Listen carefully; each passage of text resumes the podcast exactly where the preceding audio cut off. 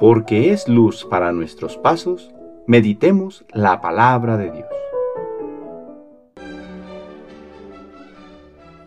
Del Santo Evangelio según San Mateo, capítulo 18, versículos del 1 al 5, 10 y del 12 al 14.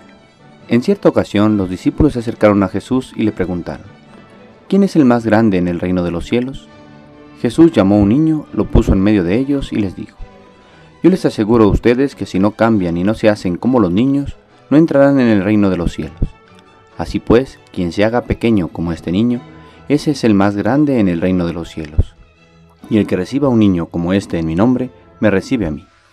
Cuidado con despreciar a uno de estos pequeños, pues yo les digo que sus ángeles en el cielo ven continuamente el rostro de mi Padre que está en el cielo. ¿Qué les parece? Si un hombre tiene cien ovejas y se le pierde una, ¿Acaso no deja las 99 en los montes y se va a buscar a la que se le perdió? Y si llega a encontrarla, les aseguro que se alegrará más por ella que por las 99 que no se le perdieron. De igual modo, el Padre Celestial no quiere que se pierda ni uno solo de estos pequeños. Palabra del Señor.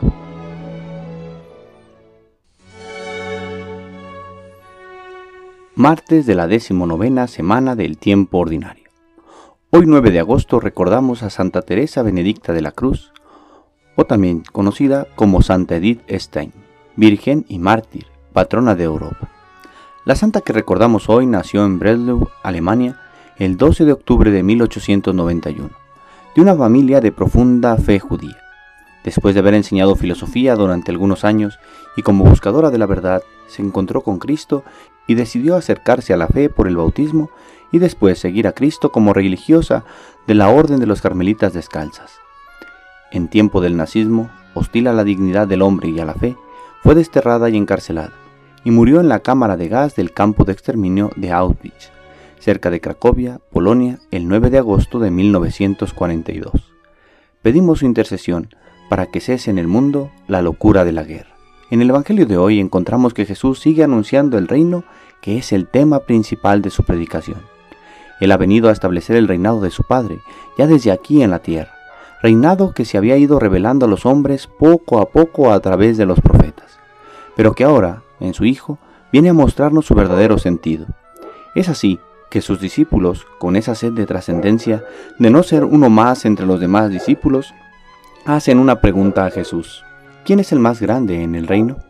Pregunta que nos muestra que, que quienes van siguiendo a Jesús no se conforman con poco, lo quieren todo y quieren ser grandes en este proyecto que Jesús les ha anunciado. Pero Jesús nos muestra una paradoja, ya que para ser grande en el reino de los cielos hay que ser pequeños como un niño. Lo que hace a un discípulo grande en el reino no es saber mucho, no tener mucha capacidad o poder, sino ser como niños. Pero, ¿qué tienen los niños que debemos de imitar?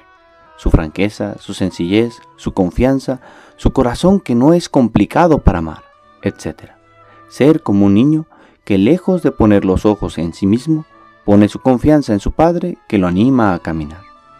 El texto nos muestra también, con el ejemplo del pastor, que cada oveja de su rebaño es importante.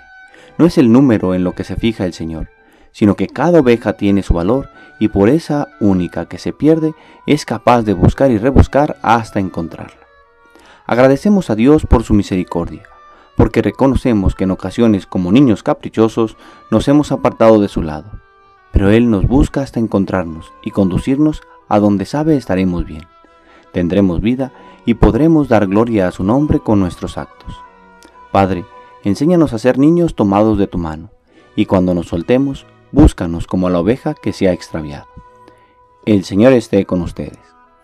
La bendición de Dios Todopoderoso, Padre, Hijo y Espíritu Santo, descienda sobre ustedes y les acompañe siempre. Que tengan buen día.